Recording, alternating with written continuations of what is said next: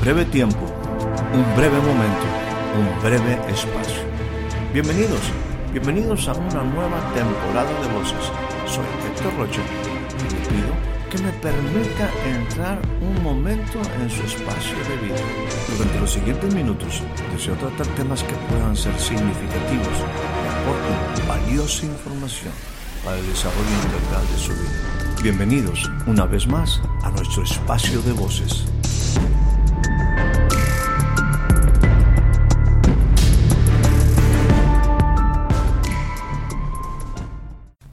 Le doy a usted la más cordial bienvenida a este nuevo breve espacio de voces. El día de hoy tendremos como una escritura inicial la que se encuentra en el Evangelio según San Juan, capítulo número 21, versículos 4 y 5. Dice de esta manera, cuando ya amanecía, Jesús estaba en la playa, pero los discípulos no sabían que era Jesús. Entonces Jesús les dijo, Hijos, ¿acaso tenéis algo para comer? ¿Acaso tenéis algún pez? Le respondieron, No. Según el escritor de este Evangelio, Juan, esta es la tercera ocasión que Jesús se manifiesta a sus discípulos después de haber resucitado de entre los muertos. Algo había acontecido horas antes, me refiero quizás en las últimas horas del día anterior, cuando en espera un Pedro decide ir a pescar. Y así siete de los discípulos de Jesús van a pescar esa noche. Lo que sucede es que después de toda una noche, toda una jornada de trabajo, y como dice la escritura, se metieron en la barca y aquella noche no pescaron nada. Cuando ya amanecía, vuelven hacia la playa y encuentran a un hombre que ellos no sabían que era Jesús. Jesús irrumpe en su lugar de trabajo. Jesús se presenta en una circunstancia donde todavía hay dudas acerca de la resurrección de Jesús. Esto porque ya en un par de ocasiones, según los relatos previos, había evidencias, había señales de que Jesús había resucitado. Pero bueno, es difícil entender la resurrección, es difícil entender que alguien vuelve de entre los muertos. Los discípulos son un buen ejemplo de estas cosas que son difíciles de comprender en el sentido de las cosas de Dios hablando particularmente de la resurrección, un hecho, un suceso, un evento sumamente trascendente para nosotros los creyentes. Pero la realidad es que creer en la resurrección no es del todo sencillo. Aquí están estos discípulos y esa noche Pedro decide ir a pescar siguiendo la rutina de siempre de un ser humano que necesita hacer cosas. Y en este caso, como Pedro era pescador, pues decide ir a pescar. Como mencionábamos, otros de los discípulos le dijeron, te acompañaremos. Algunos de ellos también eran pescadores. El resultado es que esa noche no pescaron nada. Sin embargo, al amanecer se encuentran con la figura de alguien que está en la playa y les hace una tremenda pregunta. ¿Tienen algo? ¿Tienen algo para comer? ¿Tienen algún pez? Ellos le respondieron, no. Yo he mencionado que este proceso donde Jesús se está dando a conocer, donde se está revelando ahora como Jesús el resucitado, no era sencillo para los discípulos entender de primera instancia este llamado de Jesús. No identificaron el timbre de la voz de Jesús. No identificaron las palabras que con cariño en algunas de las diferentes versiones se refieren. Muchachos, amigos, hijos, tienen algo de comer. Sin identificar a Jesús, estos hombres aceptan la palabra de un extraño. Ellos saben que no han pescado aquella noche absolutamente nada. Y ahora este extraño les dice, echen la red a la derecha. Entonces estos hombres, siguiendo la instrucción, la echaron y no podían sacar la red por la gran cantidad de peces. Es cuando uno de sus discípulos, Juan, identifica a Jesús y dice, es el Señor, es el Maestro. Pedro se echa al mar para ir a ver a aquel que estaba a la orilla de la playa. Al llegar a la playa, esa playa era el reflejo de algo acogedor. Quizás en una mañana fresca entendamos después de una noche larga de trabajo, de una jornada complicada, difícil, llegar y encontrar unas brasas y en las brasas un pescado, un pescado que Jesús tenía por ahí y también pan. El ambiente es acogedor, el ambiente es maravilloso, el ambiente está rodeado de amor, el ambiente está rodeado de la presencia de Dios, el ambiente está rodeado de seguridad, en el ambiente se respira vida, no muerte, en ese ambiente se respira vida. Es el resucitado. Es Jesús que ha resucitado. Todos los discípulos por ahí, según el propio relato, nos dice que nadie se preguntaba quién era, porque sabían que era Jesús. ¿Qué es lo que dice Jesús? Versículo 12 del capítulo 21. Jesús les dijo, vengan, coman, desayunen. Quisiera aquí utilizar una expresión, dejen atrás el ayuno. Un ayuno de toda una noche. Ninguno de los discípulos se atrevía a preguntar algo más. Jesús vino, tomó el pan y se lo dio. Y lo mismo hizo con el pescado. Es importante que nosotros nos hagamos la pregunta, ¿hasta cuándo entenderemos la grandeza de Jesús y su sencillez, su humildad y mansedumbre, su deseo de servir? Como él dijo, yo no he venido para ser servido, sino para servir y dar mi vida por muchos, por todos. ¿Hasta cuándo comprenderemos ese corazón para servir y suplir hasta la necesidad más elemental en la vida del hombre? la necesidad más básica. Entendamos lo siguiente, con Jesús siempre habrá una mesa servida. Y si entendemos que la pesca esta especial, esta pesca que podemos llamar milagrosa, en aquella red había 153 peces. Había una provisión suficiente para ese día y también para un futuro. Aquí quiero dejar un principio que lo he expresado de, en esta manera de, de cita. Con el Maestro de Justicia siempre habrá una mesa servida y una provisión para el futuro. Pero me gustaría hablar acerca de ese futuro. Me gustaría hablar de esa provisión para hoy y para el futuro. Haría una pregunta de referencia. ¿Cuánto entiendo acerca del futuro. ¿Cuánto entiendo acerca de mi futuro?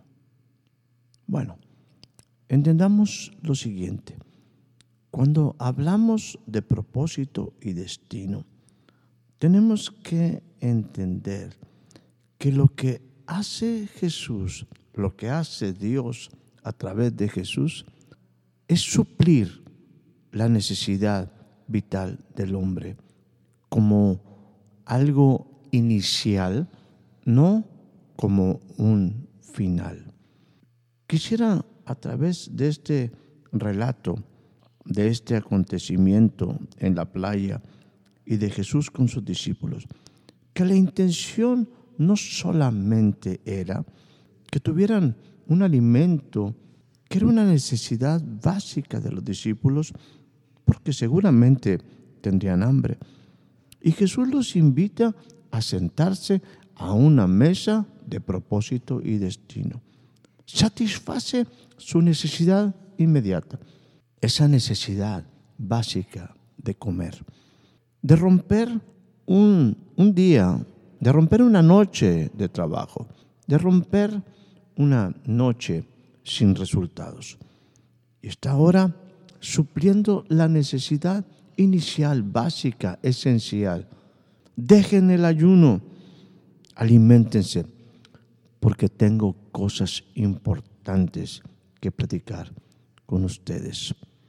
A través de la historia vemos que Jesús siempre ha entendido esa necesidad del hombre.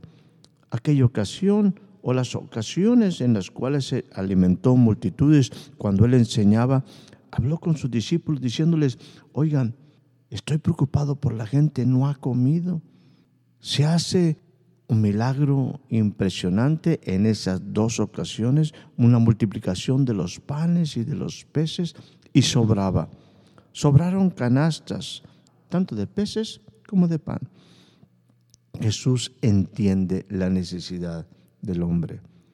Aquellos que habían bajado aquel paralítico por el techo, se sorprenden los que estaban en la audiencia cuando Jesús dice, tus pecados te son perdonados. Si la gente se preguntaba, pero ¿por qué habla de sus pecados si quizás su problema más fuerte era que estaba paralítico? Jesús siempre va a la necesidad básica del hombre, a lo importante, a lo esencial.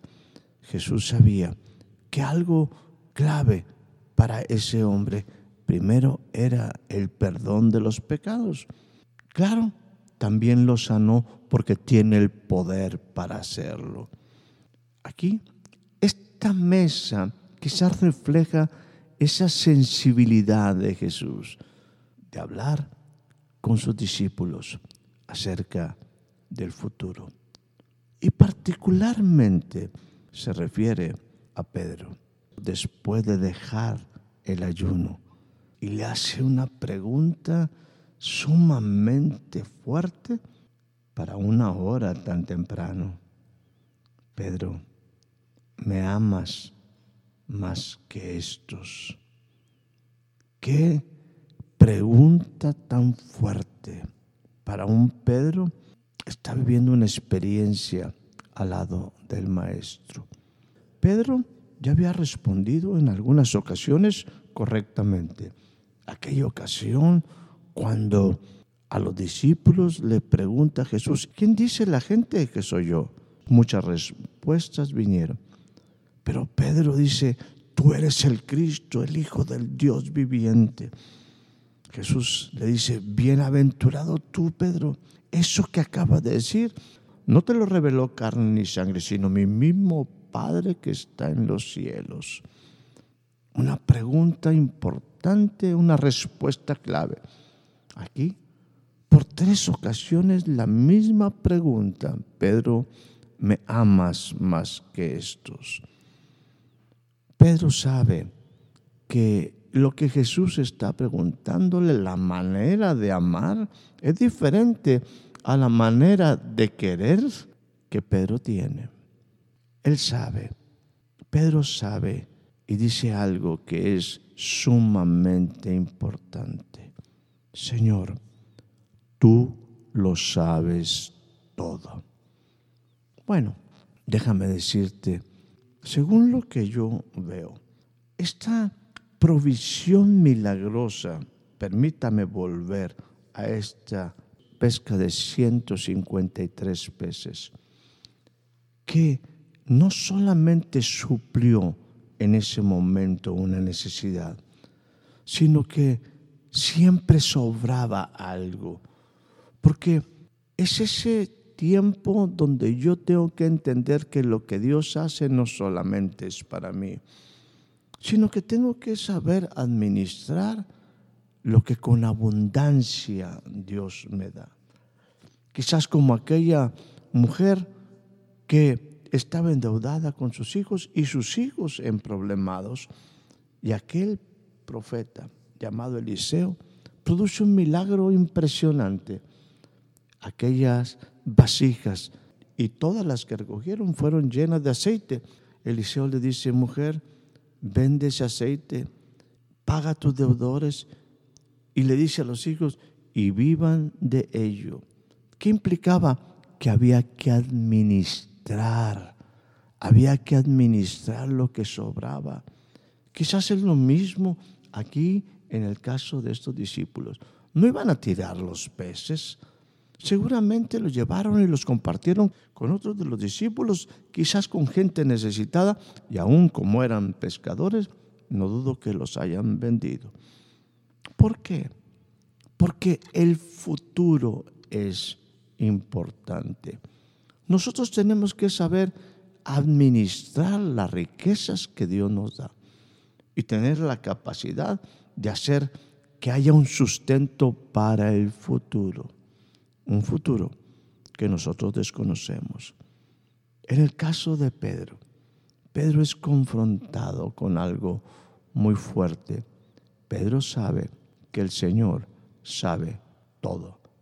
El Señor conoce todo, todo absolutamente. En Juan 21, 18, Jesús hace una declaración sumamente fuerte. En verdad, en verdad te digo, habla con Pedro.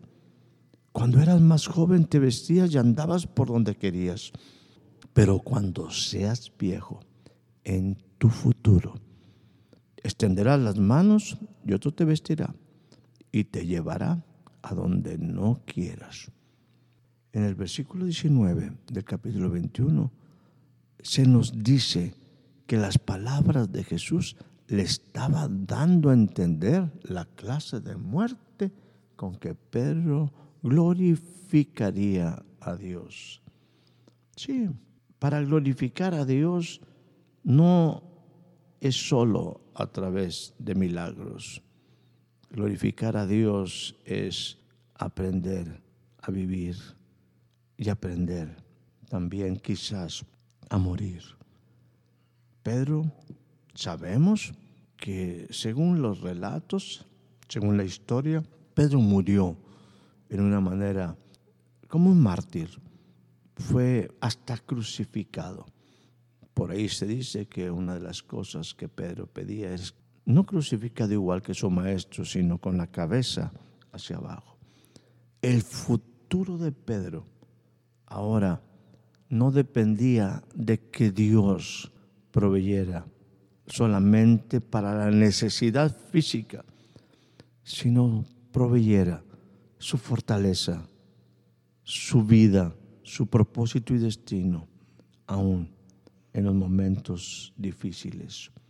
Tenemos que aprender acerca de nuestro futuro.